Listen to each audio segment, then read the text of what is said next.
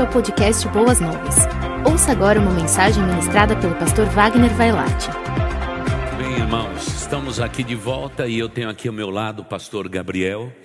Pastor Gabriel, que desde a sua infância sempre estudou muito o Apocalipse, escreveu um livro também falando a respeito das profecias bíblicas, e a gente vai aproveitar agora essas próximas quartas-feiras desse mês para fazer um bate-papo, responder perguntas também.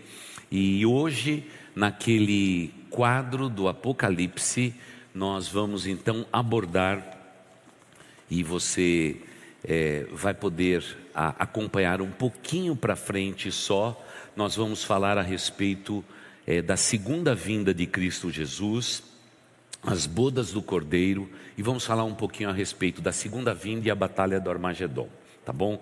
De maneira bem simples, bem objetiva, para que vocês possam também enriquecer a sua vida espiritual. Eu estava ali há pouco com o pastor Gabriel no gabinete e idealizando com o pastor Gabriel ali é, uma programação especial. Quem sabe a gente consiga começar em maio, que serão as noites de quinta-feira, sempre a última noite de quinta-feira nós vamos trazer muitas pessoas que amam o Apocalipse, estamos bolando aí um nome. Se você quiser fazer a sugestão do nome, nós estamos abertos para isso.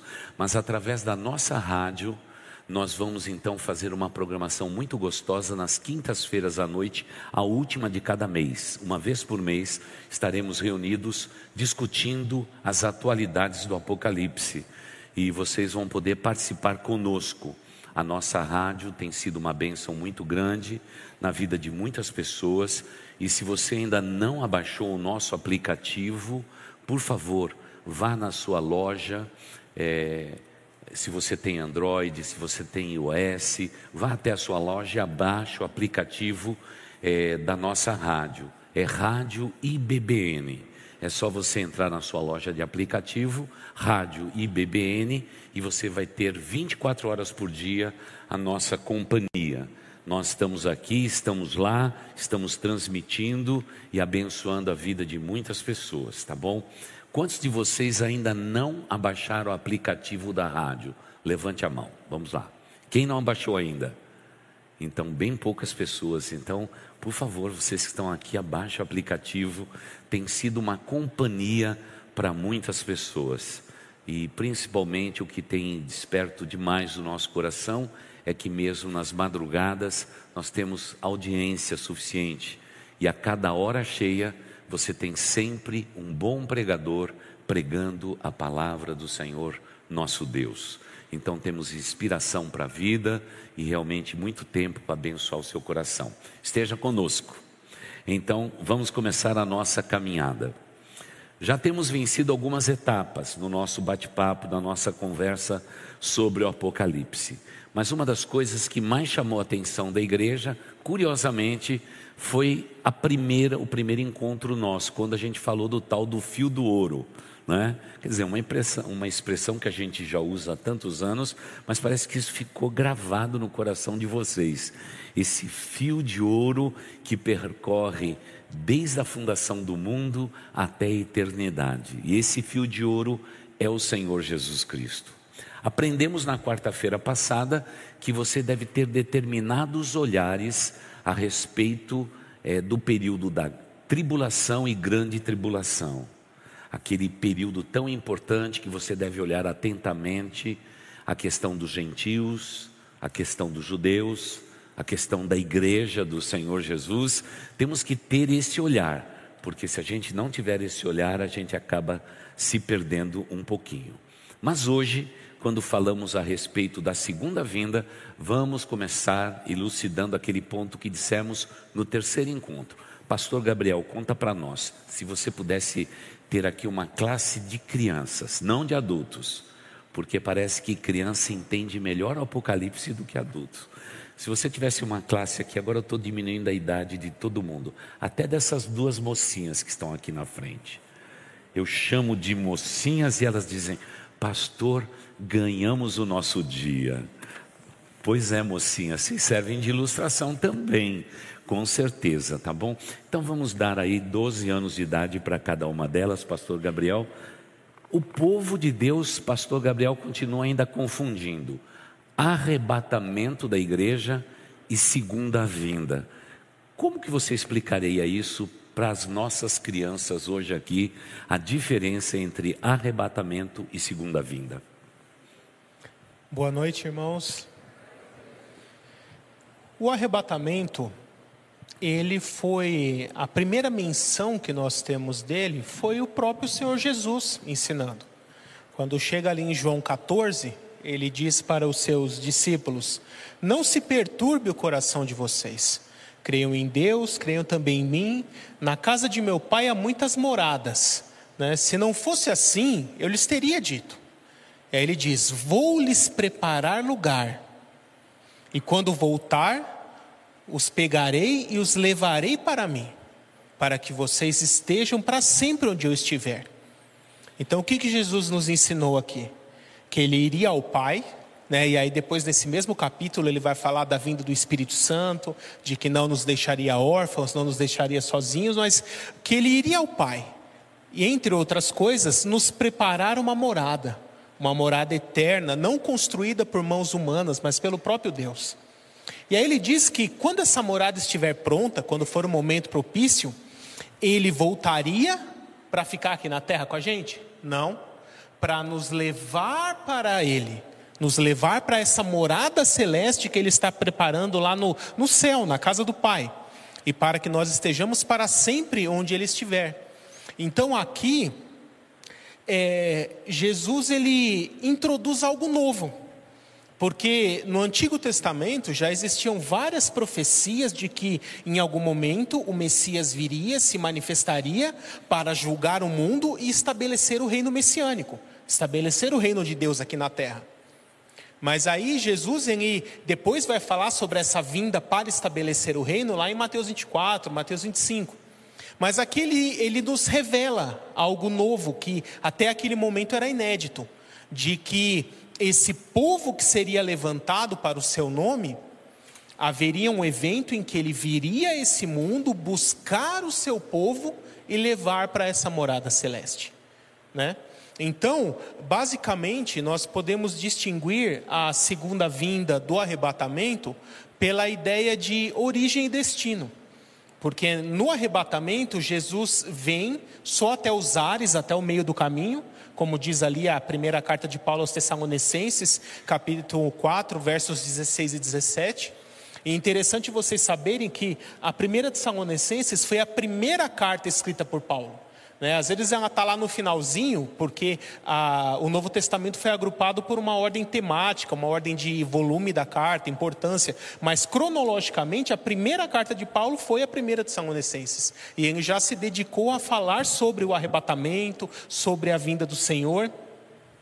E então, Jesus vem até o meio do caminho, até os ares, o Espírito Santo conduz a igreja aos céus. Nesse momento, todos os que morreram em Cristo ressuscitam com um corpo glorificado, imortal, indestrutível, né? E nós, os que estivermos vivos nesse momento, também teremos esse nosso corpo que hoje é mortal, transformado para uma natureza imortal, uma natureza glorificada, semelhante à dos anjos, como diz lá em 1 Coríntios 15. E então nos encontraremos com o Senhor nos ares, e aí ele vai pegar essa sua noiva, levar para o céu, né? E eu gosto muito da analogia, ou nós podemos chamar até de simbologia, que está lá em Gênesis 26. Né? Até para completar com essa ideia, tem um trecho de Isaías onde Deus diz assim: Eu sou o Senhor que revela o fim desde o início. Então, Deus tem esse plano, que é esse fio de ouro correndo na história. Não, nada pega Deus de surpresa, não tem contingência, não tem um plano B, não tem improvisação com Deus. Ele já tem um plano perfeito estruturado lá desde a eternidade passada, que vai se cumprindo. Por isso, no Gênesis, a gente já consegue ver uma série de simbologias e profecias do que iria acontecer lá na frente. Né? E aí, Gênesis 26, geralmente tem um subtítulo na Bíblia escrito assim: Uma noiva para Isaac. Né? Então, qual é a história? Isaac é uma simbologia do próprio Cristo, é o filho de Deus. Da mesma forma que Isaac é o filho de Abraão, Abraão simboliza Deus em algumas passagens, Isaac, sendo o filho da promessa, simboliza Cristo. E aí, olha a, a revelação aqui. Isaac estava na casa do pai, assim como Jesus estava lá no céu. E aí o pai fala assim: O meu filho precisa de uma noiva. E aí ele manda o seu servo fiel a uma terra distante, que nós podemos entender esse servo como o próprio Espírito Santo, e a terra distante aqui, o nosso planeta Terra, procurar uma noiva para Isaac. E aí ele vai a essa terra, procura e convida quem quer ser a noiva de Isaac. E aí nós encontramos ali Rebeca, que voluntariamente aceita ser noiva de Isaac. Então não é forçado, é uma coisa voluntária. Da mesma forma, o Espírito Santo convida cada um de nós perguntando: quem quer fazer parte da noiva de Cristo? E aí o texto diz que quando a noiva estava pronta, né, Rebeca aqui no caso, ela se aprontou, o Espírito Santo pegou ela e começou a conduzir de volta para a casa do Pai. Da mesma forma, quando a noiva de Cristo aqui nessa terra estiver pronta, vai ser hora do Espírito Santo pegar ela e começar a conduzir de volta para a casa do Pai. Isso é o arrebatamento. E o texto diz que Isaac, quando viu ao longe o servo junto com a sua noiva, ele estava lá na casa do pai, ele ficou esperando? Não, ele foi ao encontro da sua noiva. Da mesma forma, também Cristo descerá dos céus ao encontro da sua noiva nos ares. E aí o texto diz que Isaac pega a sua noiva, a conduz à casa do pai e ali consuma o casamento. Da mesma forma, Cristo irá encontrar com a sua noiva nos ares, conduzir ao céu, que é a casa do Pai, e ali selar a sua união eterna com a noiva de Cristo, que somos nós, a igreja. Isso é o arrebatamento. Bom, vamos então para a segunda vinda, né? porque você já está lá pertinho, vamos aproveitar. Segunda vinda já é um evento para esse mundo como um todo, porque já foi prometido que esse mundo teria que em algum momento ser colocado de volta debaixo do domínio completo de Deus, do governo de Deus sobre toda a criação. Esse domínio foi pervertido lá no Éden, quando o homem pecou e contaminou toda a terra, né, e a humanidade caída como um todo. Mas já era profetizado em todo o Antigo Testamento que em algum momento viria o Messias para julgar esse mundo e estabelecer o reino de Deus aqui nessa terra. E esse é o objetivo da segunda vinda. Jesus irá voltar dessa vez como um juiz. Na primeira vinda veio como um cordeirinho, nessa virá como um leão, para julgar o mundo, colocar todas as nações debaixo do seu domínio e estabelecer o seu reino, que no Antigo Testamento é chamado de reino messiânico, reino de Deus, e no Novo Testamento recebe o nome de milênio. Mas é o momento em que Cristo de fato virá a esse mundo para fixar o seu trono ali em Jerusalém, um novo templo que será construído, para de fato reinar não somente sobre Israel, mas ser o Rei dos Reis e o Senhor dos Senhores, reinando sobre toda a terra. Normalmente as pessoas fazem a confusão e está muito ligado ao nosso vernáculo, à nossa palavra. Geralmente dizemos assim: Jesus Cristo em breve vai voltar. E aí que fazemos a confusão entre arrebatamento e segunda vinda. Como vocês podem perceber no esboço, é distinta as duas coisas. E como o pastor Gabriel acabou é, de ensinar, nós temos que entender isso muito claramente para que não somente possamos nos preparar tanto para o arrebatamento, porque a segunda vinda será inevitável, nós estaremos já reinando com Cristo, não é? Então, isso vai ser uma coisa muito forte para nós, mas nós precisamos ensinar isto para as futuras gerações, como que vai acontecer. Por isso que eu usei a linguagem, logo do começo, como se nós todos fôssemos crianças. Geralmente a criança, e é a pergunta principalmente que os pais fizeram durante toda essa semana para mim, né, no meu WhatsApp. Mas, pastor, como que a gente explica esses acontecimentos para as crianças? Você percebe, mesmo que a linguagem do pastor Gabriel tenha sido uma linguagem de pessoas adultas, não é? Falando de profecias, falando de símbolos, falando a respeito da no, uma noiva para Isaac e assim por diante, mas você deve responder aos seus filhos assim: sempre quando o seu filho perguntar, é porque ele está pronto para ouvir a resposta. Tem pai que já antecipa, né? Principalmente falando de sexualidade das crianças, diz: "Meu filho, amanhã eu vou falar de sexualidade com você". Não vai funcionar. Não vai funcionar, não é? Por quê?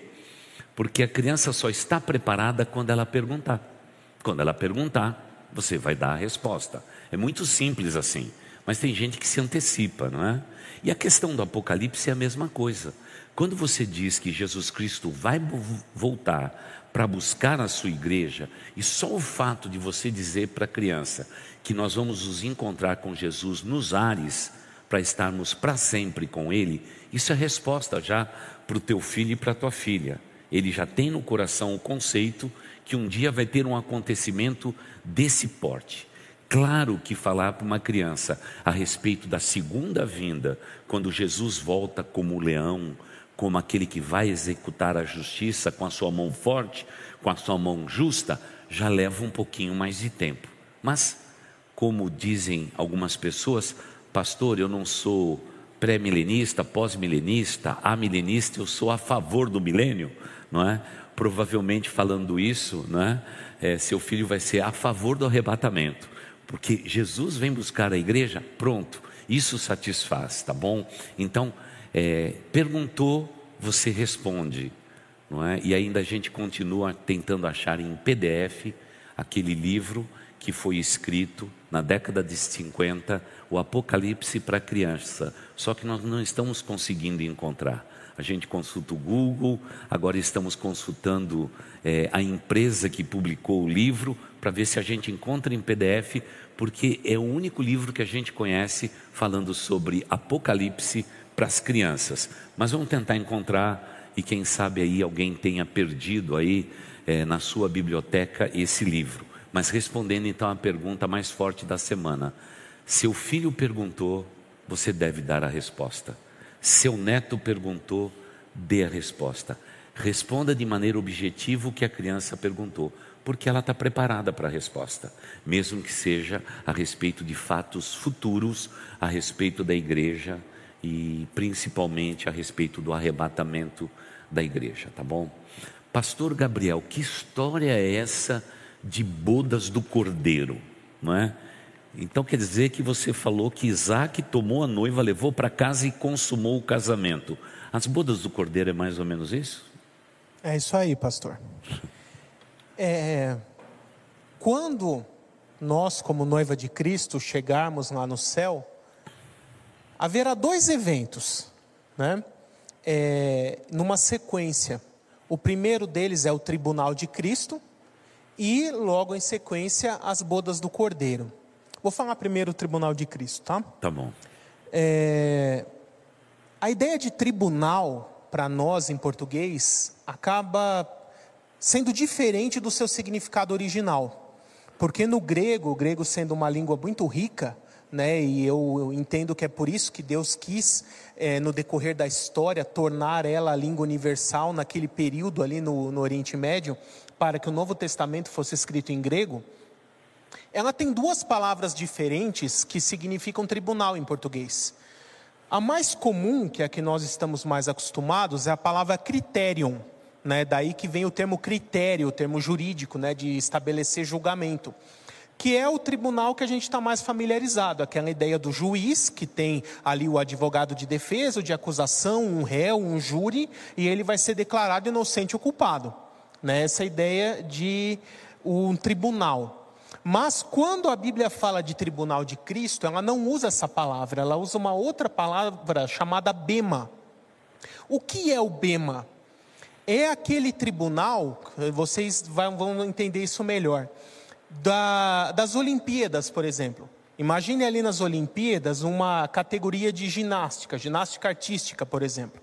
E ali o atleta entra na quadra, começa a fazer ali os movimentos, as acrobacias, e existe aquela bancada de juízes que vão analisando cada movimento dele.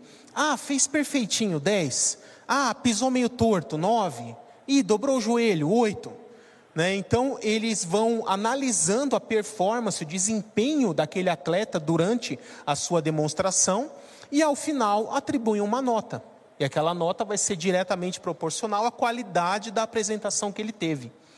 Essa bancada de juízes que analisam o atleta é o Bema. Né? E Paulo ele sempre teve muita familiaridade com é, analogias militares e analogias esportivas, né? porque isso fazia parte da vida dele. Então ele pegou essa figura de linguagem, dizendo: olha, a, a salvação ela é em Cristo, só pela fé. Você não compra a salvação por boas obras ou qualquer outra coisa. Mas para aquele que já é salvo, existe um benefício em se praticar boas obras. Né? E eu não estou falando só aqui de obras físicas, mas também do seu comportamento, suas atitudes em geral como um cristão. Paulo fala, né, nós, eu até depois recomendo que vocês leiam a primeira carta aos Coríntios, capítulo 3, 3. verso 9 em diante, onde, onde ele diz assim: que existe só um alicerce sobre o qual nós podemos construir, que é Cristo. Aqui é a salvação. E aí ele fala assim: veja cada um com o que vai construir. E aí ele dá alguns exemplos. Nós podemos construir com ouro, prata, pedras preciosas ou madeira, feno e palha. E aqui ele faz dois tipos de materiais. Esse, esse primeiro tipo, ouro, prata, pedras preciosas, quando passados pelo fogo, eles se purificam e se tornam ainda mais valiosos. Né? Porque a forma que o, o ourives, os metalurgistas da época usavam para refinar metais era no fogo. Né? Assim queima as impurezas e o metal fica mais puro. E esse segundo grupo, madeira, feno e palha, quando cai no fogo acontece o quê? Queima, não sobra nada.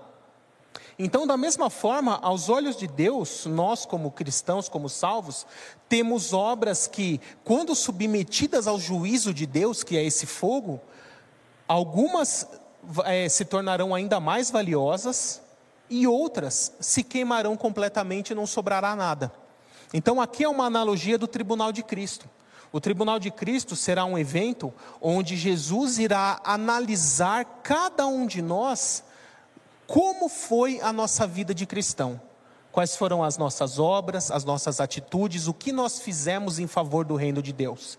E Ele nos dará uma premiação diretamente proporcional à qualidade e quantidade dessas obras que você fez. Não só a obra em si, mas também a motivação delas. Né? E isso é o que a Bíblia chama de galardão, que é um prêmio né, que eu não vou falar muito sobre isso hoje, vamos uhum. deixar para a próxima quarta falar o que seria galardão. Mas isso é o tribunal de Cristo. É um evento onde cada cristão será recompensado pelo que fez em favor de Cristo, em favor da sua igreja, em favor do reino durante o seu tempo de vida aqui na terra. Né? E já emendo com as Pode bodas? Pode emendar. E aí as bodas, né? Ah, é interessante que o próprio Antigo Testamento nos diz, se você pegar ali, por exemplo, no Gênesis, que a festa de casamento judaica né, durava sete dias. A gente vê ali, no, por exemplo, no casamento de Jacó, né, onde ele primeiro casou com Raquel, e aí, por engano, né, foi enganado por Labão, mas só depois de sete dias que ele pôde casar com a, a Lia. Aliás, é o contrário, né? Primeiro casou com a Lia, a Lia depois com a Raquel é, porque teve que esperar terminar a festividade. Nós vemos também lá em Juízes 14 o casamento de Sansão, que durou sete dias. E olha que interessante isso, né?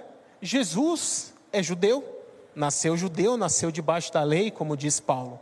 Então, o casamento dele tem que seguir esse padrão. Mas em vez de sete dias, como é o casamento do rei dos reis, as festas durarão sete anos.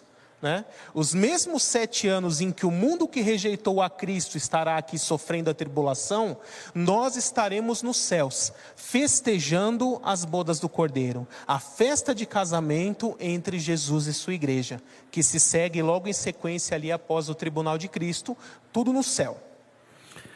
Bom, eu quero perguntar se vocês estão preparados para essa festona que vai ter no céu. Sete anos ali realmente de alegria, de gozo e claro, não é? Nós já estaremos não no tempo nosso, mas no tempo de Deus.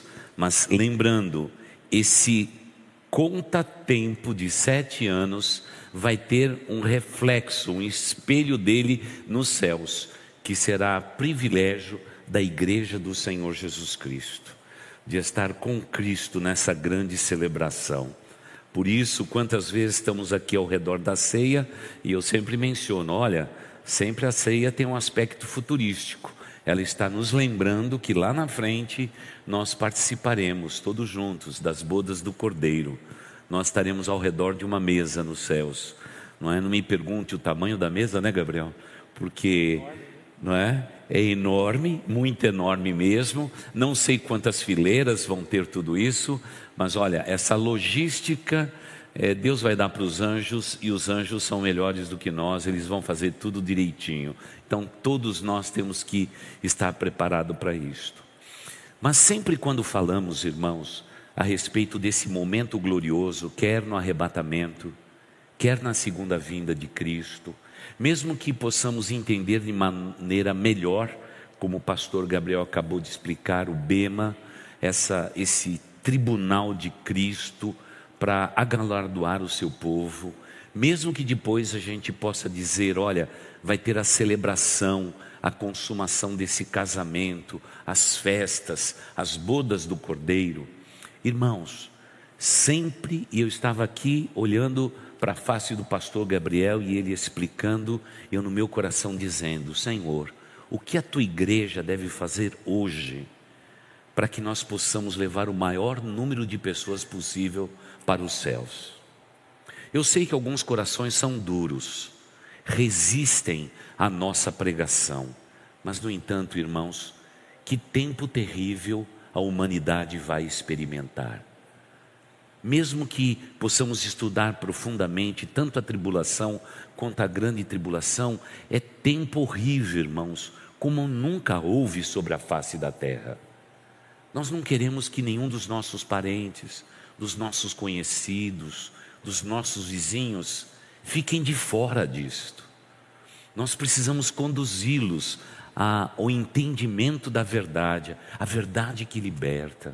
Por isso, igreja, por favor, fazendo uma pausa propositada no nosso raciocínio, irmãos, vamos testemunhar de Cristo, falar de Cristo a tempo e fora de tempo. Precisamos ser arautos, dizer ao homem de hoje: o fim de todas as coisas está próximo.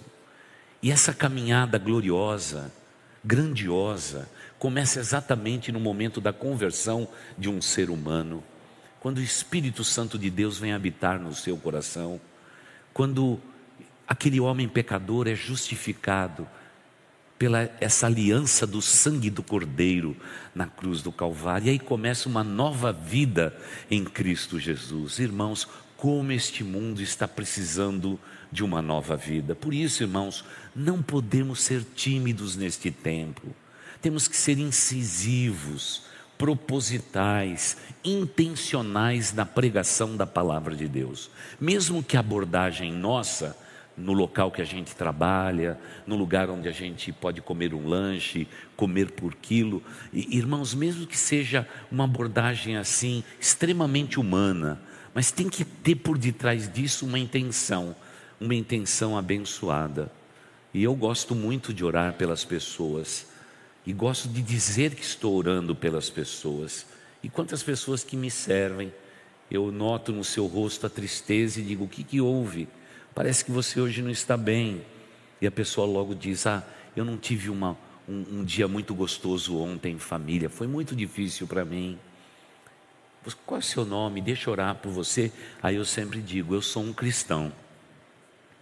E o cristão depende de tudo de Cristo, incluindo orar pelas outras pessoas. Você deixa essa sementinha ali. Quando você voltar a esse lugar, o atendimento é outro, o respeito é outro, a dignidade é outra, e daqui a pouco surgem novas oportunidades para você falar deste Cristo que está voltando, igreja. Está voltando, e por isso que você deve testemunhar e falar de Cristo sempre a todas as pessoas. Ore pelos seus familiares que não conhecem a Jesus. Ore por eles durante semanas Coloque-os nas mãos de Deus e peça uma oportunidade para que você possa testemunhar de Cristo Jesus. Use o caminho que você quiser, as quatro leis espirituais, os caminhos da carta ao Romano, cada um usa um método, mas é importante que de maneira intencional você fale de Cristo, porque irmãos, ficar aqui na terra quando a noiva de Cristo for retirada, irmãos, será um período devastador, período de sofrimento, como nunca houve sobre a face da terra. E por falar em sofrimento, não é? Nós vamos então agora, Pastor Gabriel, nos explique então a respeito da ideia daquela linhazinha que todos receberam. Segunda vinda de Cristo, e embaixo assim sempre está escrito lá: Batalha de Armagedon. Que história é esta, pastor? Esse período será um período em que o anticristo, na segunda metade da tribulação, o que é chamada de grande tribulação, ele vai se revelar de forma explícita como ele realmente é. Porque na primeira metade ele vai estar ali fingindo ser o Messias que ainda não tinha vindo, o povo judeu vai estar acreditando, ele vai possibilitar a construção do terceiro templo, né, o novo templo lá em Jerusalém, vai permitir que os sacrifícios conforme a lei judaica do Antigo Testamento voltem a ser realizados, e vai estar tudo fluindo. Mas então, no meio desses sete anos, ele quebra a aliança que ele fez com o povo de Israel e, o, e os seus inimigos ali, os árabes. E quando ele quebra essa aliança, ele vai até o templo, profana o templo, coloca ali a sua imagem, se assenta num trono naquele templo e declara: Eu sou o único Deus e agora só eu devo ser adorado aqui. E é nesse momento que o povo de Israel se conscientiza. Ele percebe que, opa, o verdadeiro Messias jamais faria isso. Então ele não é um Messias. É interessante que o próprio Jesus, lá em sua primeira vinda, já tinha alertado isso. Em João 5 ele diz: Eu vim em nome de meu Pai e vocês não creram. Mas aí no futuro vai vir outro em seu próprio nome e nesse vocês vão crer.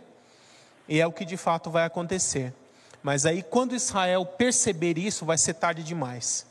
Ele já vai ter o apoio do mundo inteiro, o povo de Israel vai ser obrigado a fugir para o deserto, e essa ali é a simbologia da mulher e o dragão, em que Deus dá asas à mulher para que ela fuja para o deserto, onde será sustentada por 1260 dias.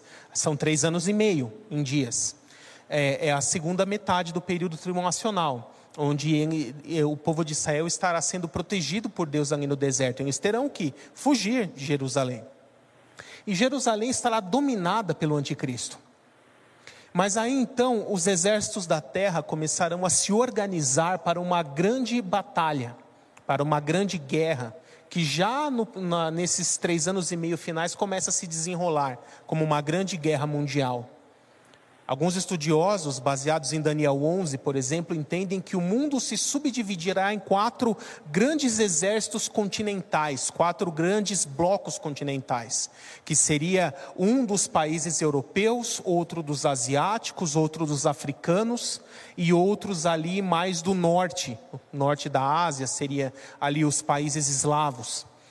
E então, esses quatro grandes blocos mundiais, eles migram para em direção a Jerusalém.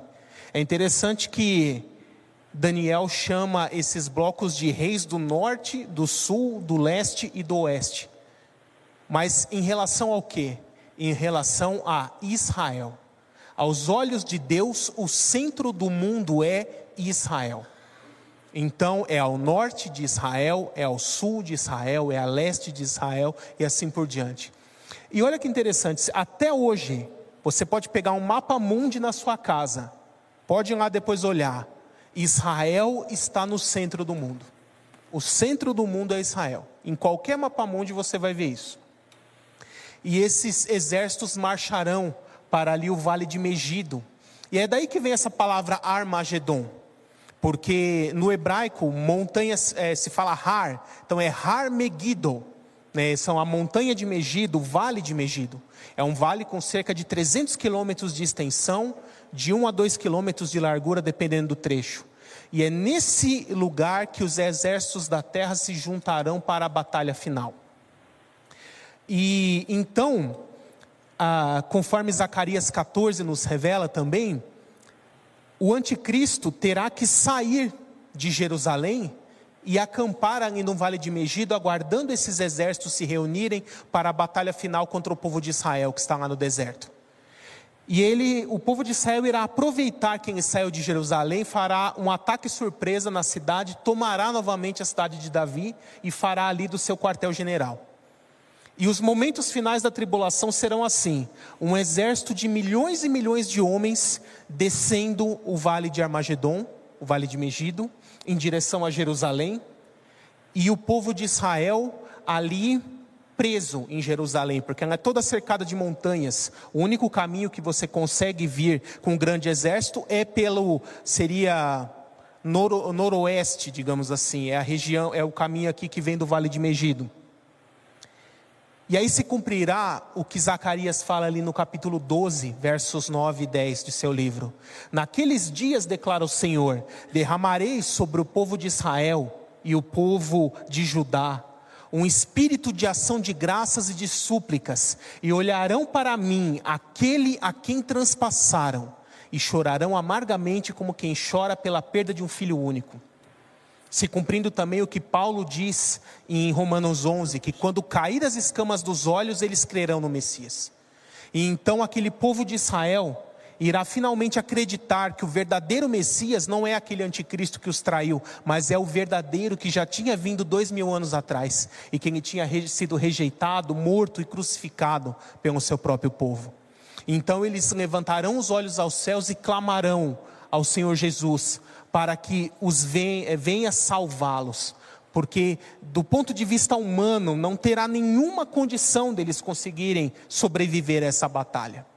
E aí se cumprirá o que está lá no capítulo 14, verso 4 em diante de Zacarias.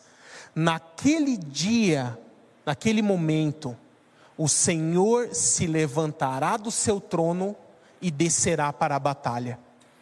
E os seus pés pisarão no monte das oliveiras, e o monte será fendido ao meio, como que aberto com um grande rasgo de leste a oeste, e essa montanha será separada metade para o norte, metade para o sul.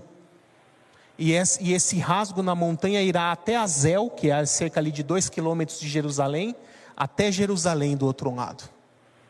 E por que tem que ser tudo isso? Posso prosseguir? Pode já. É... Ele está andando rápido, viu? o povo de Israel ali convertido preso em Jerusalém. Olha que interessante, olha a analogia. Lá no passado, na época de Moisés, Deus abriu um mar para o seu povo passar. Alguém pode achar isso difícil, mas no fim dos tempos, Deus vai abrir uma montanha para o seu povo passar. Uma montanha de rocha será fendida ao meio. E essa fenda na rocha chegará ali até a muralha velha da cidade velha de Jerusalém. E esse povo de Israel poderá atravessar em segurança por essa fenda até Azel. Então o Senhor Jesus irá assumir essa frente de batalha com os seus anjos e com nós, igreja já glorificada em corpos imortais indestrutíveis. E quando o anticristo chegar ali em Jerusalém achando que a batalha já está ganha, ele vai dar de cara com Cristo glorificado, seu exército celestial. E a palavra diz que pela manifestação da sua glória, pelo sopro de sua boca, ele destruirá completamente todo o exército do anticristo e conclamará as aves dos céus para que venham e devorem as carnes dos cadáveres de todo esse exército. E aí depois seguirá uma série de julgamentos que eu vou falar daqui a pouquinho. Tá certo. Veja só, todo esse mover da revelação de Deus, ela está sempre ligada àquilo que você tem que guardar no teu coração. Os sete anos é muito importante para nós. Então você sempre tem que ficar, não é? Os antigos diziam assim, que a gente tem que ficar com um olho no padre e outro na missa, não é? Então é o seguinte, o teu olhar tem que ser maior do que isto. Você tem que sempre olhar por esse período da grande tribulação e o finalzinho dela, sempre olhando pelos parâmetros que nós demos a vocês.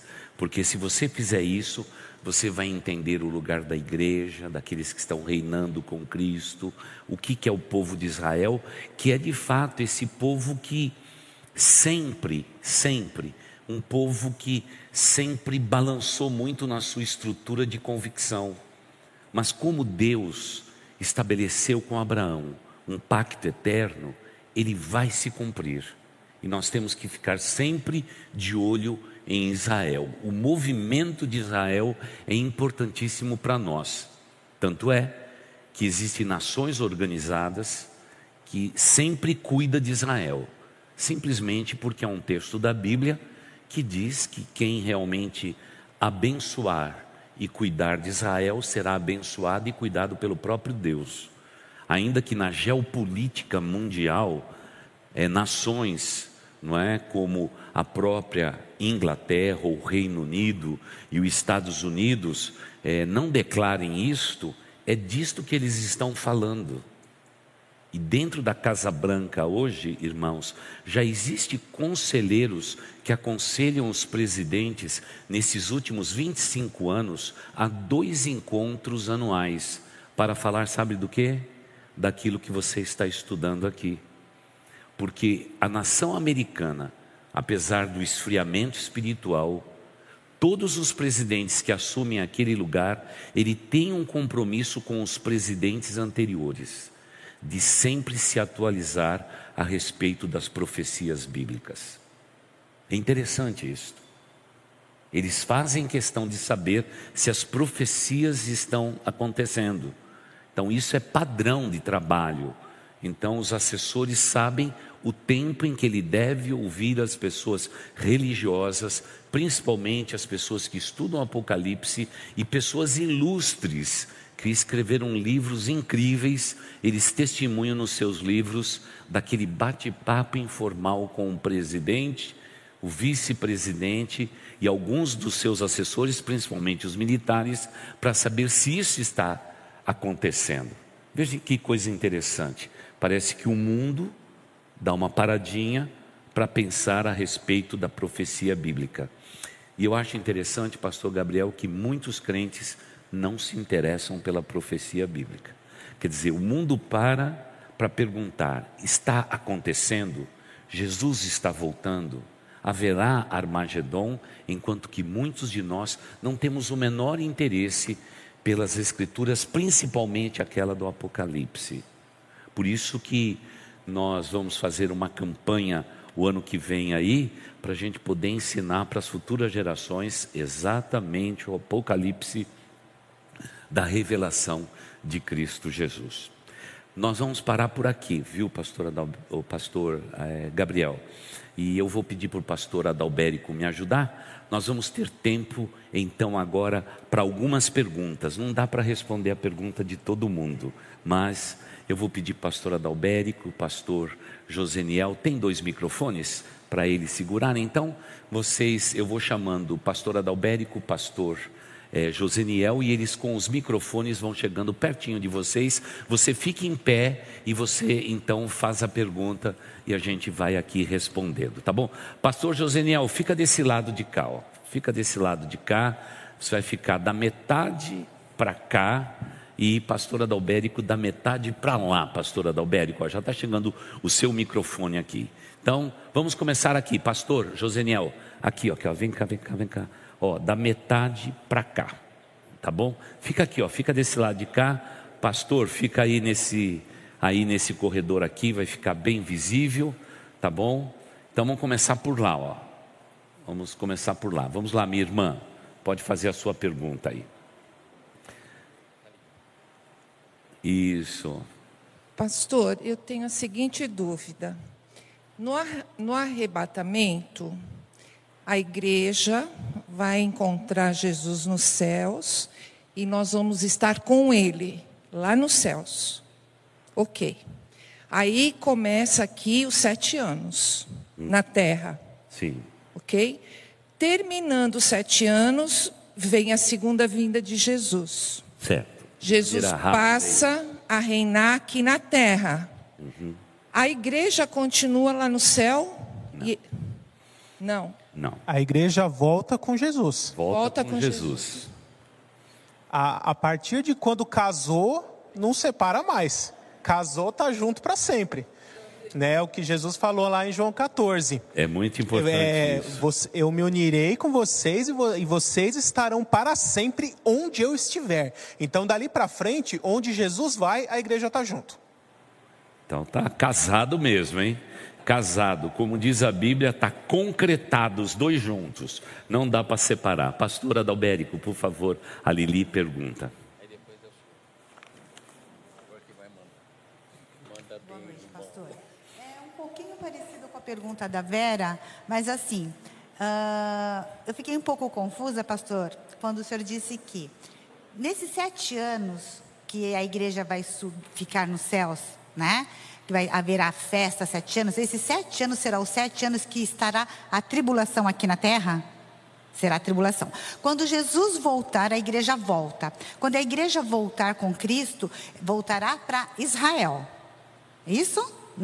Israel mesmo. Eu digo na cidade onde foi construído o novo templo onde Jesus vai reinar. A, a localização geográfica, você está Geográfica. dizendo. Isso. certo. Então a igreja volta com Cristo na, na cidade de Israel. Correto? Tá. Antes disso, um pouquinho, enquanto está tendo essa tribulação desses sete anos de meio, é, três anos e meio de paz e depois de, de tribulação, ao redor do restante do mundo, ele estará fazendo parte desse movimento que haverá, imaginando assim, uma, bem, bem ingênuo mesmo. Por exemplo, estão em Israel, está acontecendo tudo isso, e um outro país qualquer, ele está participando, adorando esse novo Messias ao mesmo tempo? Certo. Então, durante a tribulação, é, a grande maioria dos que se converterem serão mortos. Serão perseguidos e mortos pelo anticristo. Esses são aqueles mártires da, da tribulação que Jesus mostra ali quando é aberto o quinto selo. E ele levanta ali debaixo do altar e vê as almas daquelas pessoas. Que seguram palmas em suas mãos. né? Isso, que gente já exatamente. E aí, no final da tribulação, quando Jesus volta à terra, ele primeiro vai encerrar a guerra do Armagedon, e aí ele irá ressuscitar todos os mártires da tribulação que estavam ali no paraíso aguardando a, a ressurreição, também em corpos imortais glorificados, para que esses possam participar do milênio. Esses serão os que vão morrer. Alguns dos salvos permanecerão vivos a tribulação inteira e estarão vivos no momento que Jesus voltar. Na- no caso de Israel, a maioria vai ser assim. Então, quando Jesus voltar, ele irá realizar um julgamento. Mateus 24 diz que ele dará ordens aos seus anjos para que vasculhem os quatro os cantos da terra, separando os escolhidos.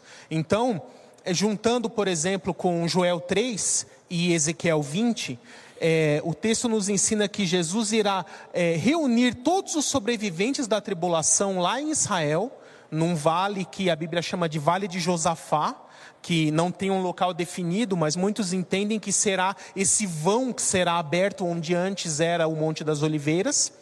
E ali ele julgará todos os sobreviventes da tribulação. Usa, ah, até a analogia que ele usa é separar os bodes das ovelhas, como um pastor faz.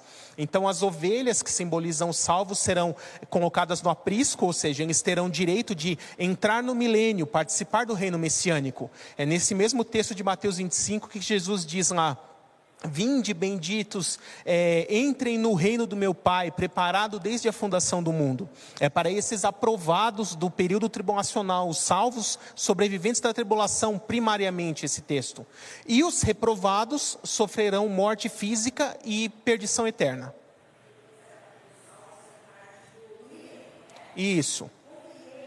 É, ele entra nessa fase da novos céus e nova terra? é Agora pós? deixa o milênio para a semana que vem, menina. calma, calma. A mulher é muito rápida. Já quer Tá fazer bom. a comida, a sobremesa e colocar o suco na mesa. Que fica meio confuso, né, pastor? É, Obrigada. isso mesmo. Semana que vem nós vamos Semana que vem a gente chega no milênio, fica tranquila, viu? Joseniel, faz favor, esse irmãozão aí do leão aí, ele veio hoje de leão, Paz do Senhor, pastores. a paz. É, fazer uma pergunta meio genérica com relação a,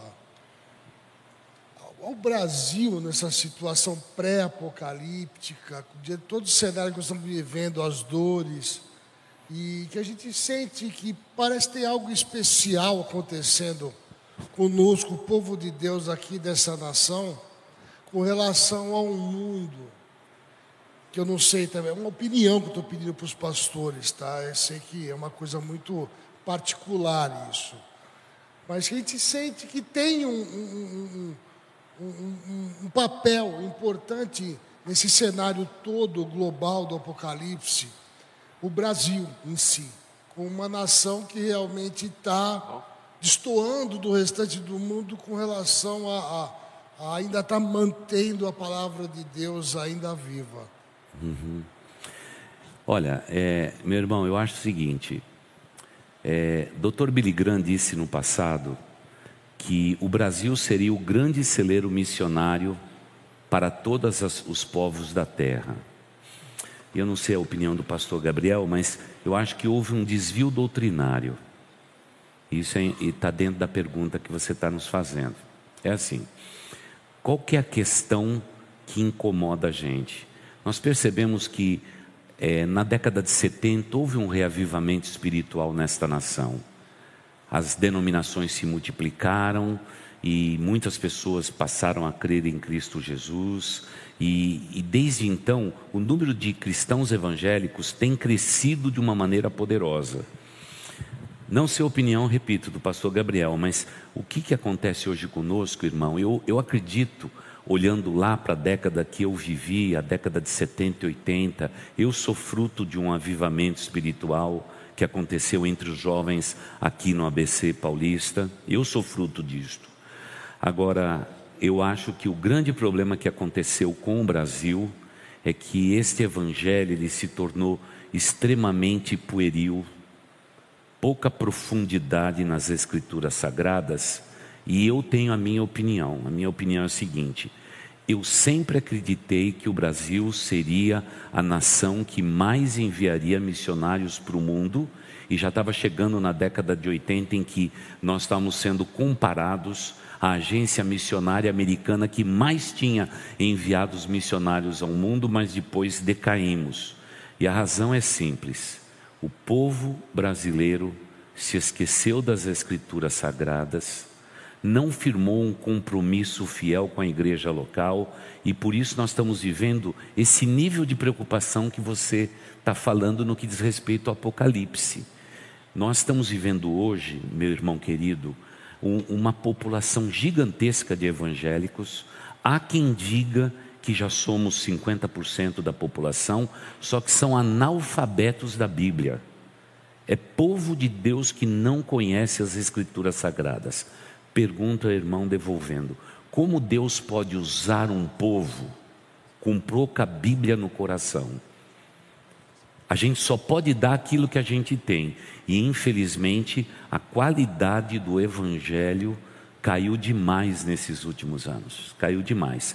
Tem muita gente profetizando, dando palavra de ordem para esta nação, mas com pouco conteúdo bíblico, da maneira que a gente está aqui discutindo.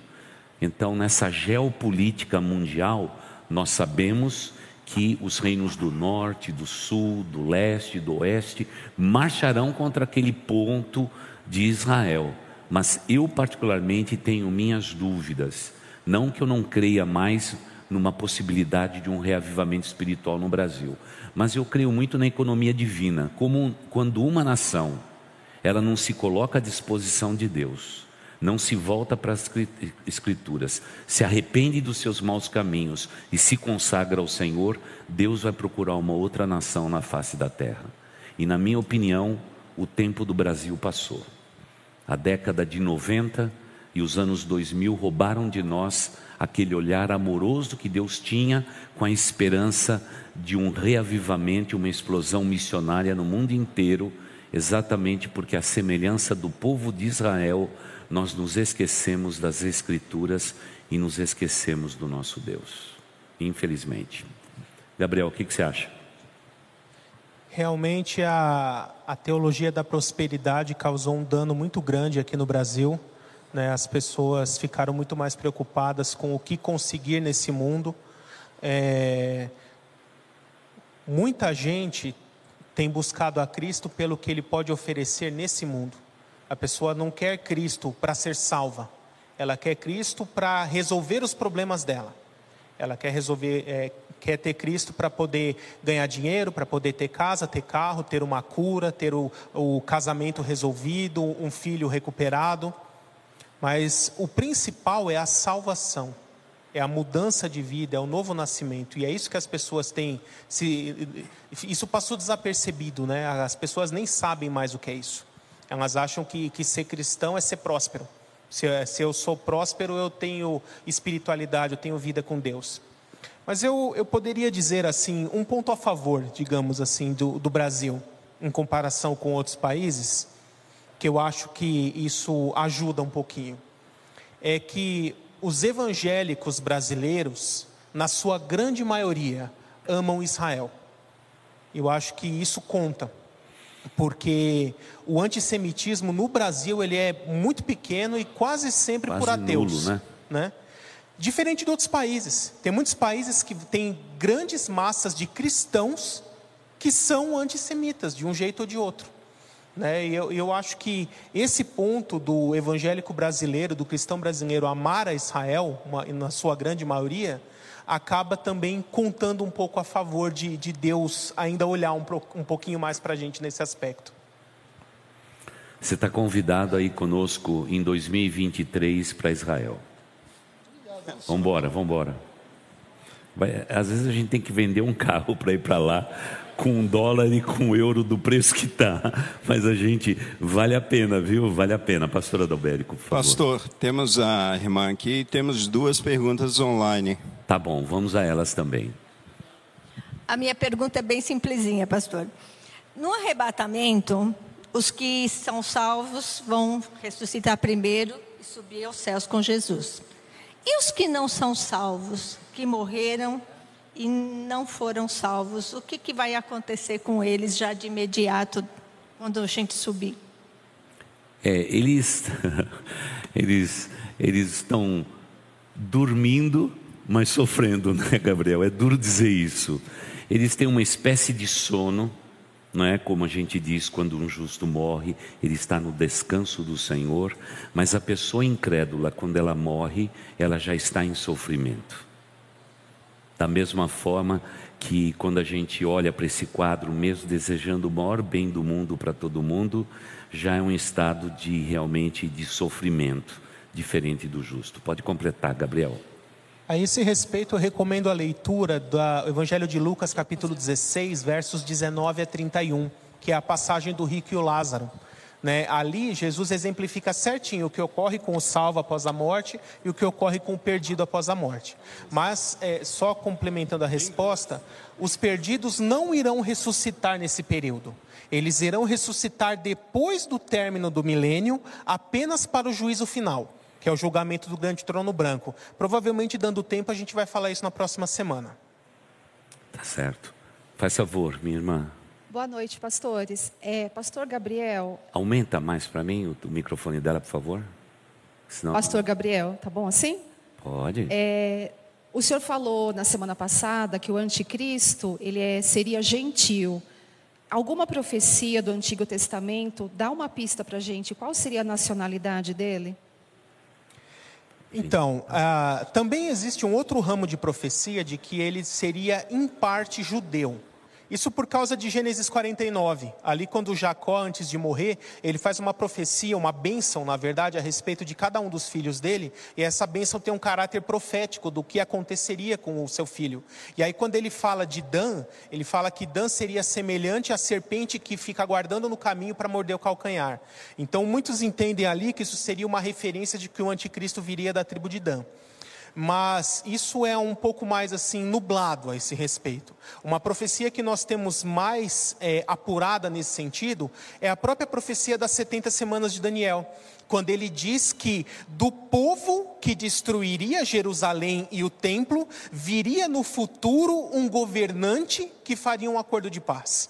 Né? Então, como nós sabemos que quem destruiu Jerusalém e o templo foi o Império Romano, então, nós conseguimos entender também que este que viria, que é o anticristo, também será romano. Mas aí nós temos que entender romano na visão daquela época, ou seja, pertencente ao Império Romano. O Império Romano naquela época, ele abrangia toda a Europa, Oriente Médio e Norte da África.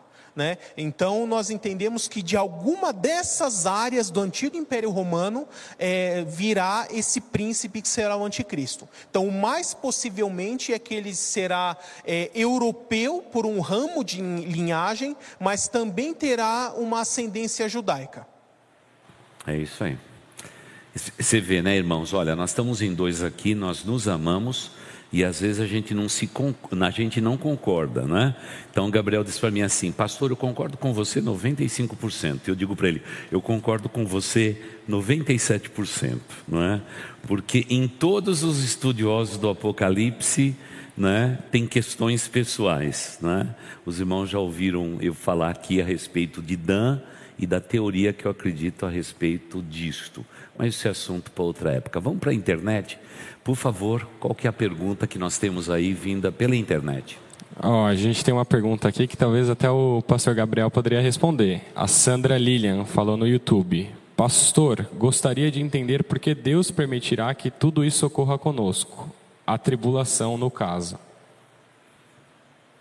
Como se fosse, acho que, uma punição, né? Por que, que Deus está permitindo que tudo isso aconteça?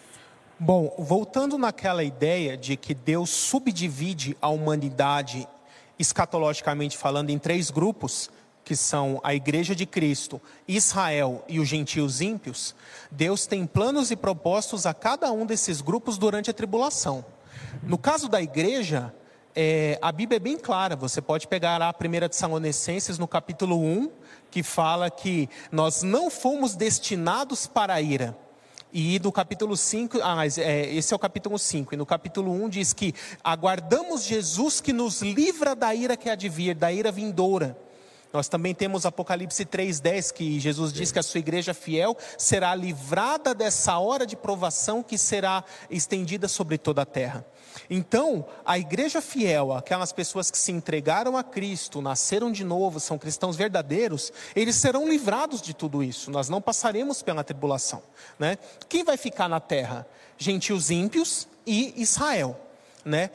Com Israel, olha que interessante, quando você vê lá os julgamentos das trombetas, todos eles são limitados em um terço um terço da vida marinha destruída, um terço da vegetação e alimentos queimados, um terço da água potável destruída, né, contaminada. É, por quê? No caso de Israel, é uma punição educativa uma punição a fim de que eles se quebrantem, se arrependam e venham reconhecer a Cristo como Messias, Jesus como Messias, como de fato acontecerá, que eu já comentei na outra explicação. Então, quem sobra? Apenas os gentios ímpios, aqueles que irão negar a Cristo, vão adorar o anticristo, reconhecê-lo como Deus, receber a sua marca, é, fazer parte de seu governo.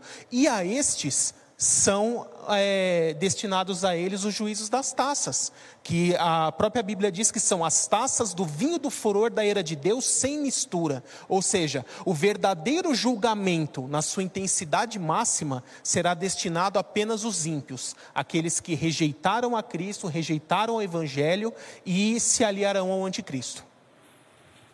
Perfeito. Próxima pergunta aí da internet. É, agora aqui no Facebook, a Isabel Moura, ela perguntou o seguinte: O Senhor sempre fala, acho que está para o pastor, né? O Senhor sempre fala para ir para Jerusalém após o arrebatamento. Os meios de comunicação não vão dar conta das duas testemunhas? E a língua não terá uma tradução é, para dar oportunidade de salvação a todos? Então é duas em uma aí. É. Bom, a minha resposta é sempre a mesma, né? Eu acredito que os meios de comunicação vão estar realmente à disposição, mas eu tenho minhas dúvidas a respeito do domínio do anticristo como iníquo nesse, nesse momento da história. Se ele vai encontro, se ele vai marcar, o povo vai receber a marca da, da besta e, e tudo isso vai acontecer, eu creio que ele vai manipular todas as mídias naquele tempo exatamente para apagar esses sinais e vestígios do poder, da glória de Deus e das profecias. Por isso que eu brinco dizendo sempre o seguinte, não é? Se você ficar, não é? A igreja subir, você pega um avião e vai para Jerusalém, porque você tem ainda a chance das duas testemunhas, né, Gabriel? Essa vai ser a chance. É uma maneira assim gentil de dizer isso tudo, porque eu acho, não é, que da mesma forma que a mídia hoje é manipulada, e manipula as pessoas, pode ter certeza, o anticristo vai manipular tudo. Não é? Dando a impressão de que, por exemplo, como que vai justificar o meu desaparecimento e o seu? Não é? Ele vai contar uma história, não é? Ele vai contar uma história, não é, a respeito do nosso desaparecimento. E com certeza vai dizer que a gente não prestava, não é? Que a gente não servia para nada. Por isso os alienígenas vieram aqui e levaram a gente embora né, para justificar o sinal nos céus, porque irmãos, imagina Jesus nos ares, não é? A manifestação do poder, né, o deslocamento de ar, o poder que vai ter no céu é um sinal celeste. Ele vai ter que dizer que, quem sabe, era um, um grande disco voador e que levou tudo que não prestava no mundo, a gentalha do mundo foi arrebatada, não é? Então é isso, mas não importa para nós, mas eu acredito os meios de comunicação vão ser fortes, mas vão ser manipulados completamente pelo anticristo. Vamos para a última pergunta. Boa noite a todos. É... No arrebatamento, os mortos ressuscitarão primeiro, correto? Se eu morrer hoje, eu vou para o céu. Se eu não for para o céu, aonde que eu vou ficar esperando esse arrebatamento? Vamos lá.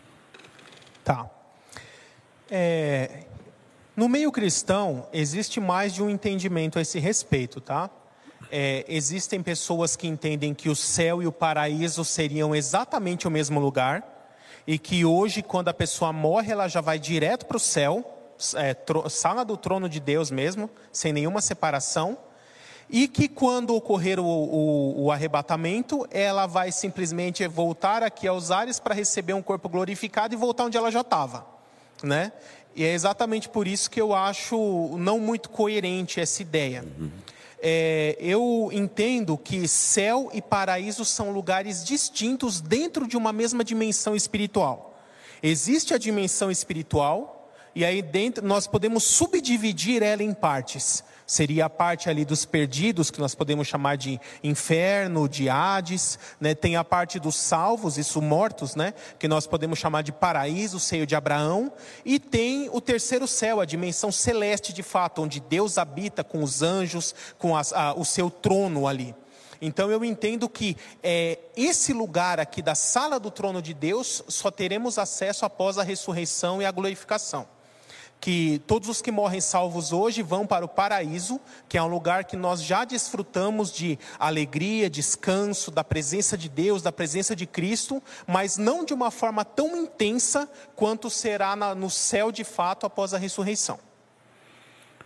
Perfeito, é isso aí. Essa é a convicção, aliás, da nossa denominação, não é? Quando ela estuda essa questão, o povo batista, na sua cultura milenar, crê exatamente nisto. Bom, irmãos, nós temos que parar por aqui. E eu gostaria então agora de agradecer mais uma vez o pastor Gabriel. Gabriel, obrigado, viu? Que Deus abençoe muito a sua vida, não é? E vamos estar juntos e vamos nos preparar para mais coisas, porque o assunto do Apocalipse é realmente algo tremendamente poderoso, não é? Então, eu gostaria agora de orar a Deus, vou pedir para que vocês fiquem em fé. Pastor Gabriel, só vem um pouquinho para frente para ajudar o pessoal que nos assiste pela internet, para que realmente fique tudo certinho. Nós vamos orar ao Senhor pedindo que Ele esteja nos abençoando e que você, meu irmão, minha irmã, sempre tenha uma janela do teu entendimento voltada para as questões das últimas coisas. Cultive isso no seu coração. Por favor, passe isso aos seus filhos. É muito importante. Precisamos levantar uma geração de pessoas dentro da nossa igreja que realmente tenha esses hábitos tão positivos de saber e viver o Apocalipse, compreender essas verdades bíblicas, tá bom? Pastor Gabriel, você pode orar por nós, por favor? Tá, som. Som. Chegou. Senhor Deus, Muito obrigado, Senhor, por mais essa noite em que nós tivemos mais um, uma oportunidade de poder ensinar a tua palavra para o teu povo, Senhor. Peço para que o teu Santo Espírito é, fixe, consolide, grave essas informações, esses ensinamentos nas mentes e nos corações de cada um que está ouvindo, tanto presencialmente aqui quanto pela internet, pelos que ainda haverão de ouvir depois pelo vídeo gravado, e que a tua mensagem possa ser divulgada para cada vez mais e mais pessoas, para que cada vez mais pessoas possam crescer no conhecimento da tua palavra, Senhor, da tua graça, principalmente a respeito do tempo do fim e de tudo que há de vir, Senhor. Amém, Peço também para que vá de encontro, Senhor, às necessidades de cada um dos que estão aqui, Senhor, a, ajudando, Senhor, em tudo que eles precisam, Senhor, na parte financeira, na parte material, na parte das necessidades, das despesas, na saúde, Senhor, no convívio familiar, no casamento, no relacionamento familiar com os filhos de cada um, Senhor. Entra, Senhor, nas casas de cada um dos que estão aqui, abençoa e santifica e realmente faça morada em cada uma dessas moradias, Senhor. Amém, ó Deus. Muito obrigado por tudo, Senhor. Essa é a oração que fazemos em nome de Jesus. Amém. Você ouviu o podcast Boas Novas? Não se esqueça de seguir nosso canal para ouvir mais mensagens que edificarão a sua vida.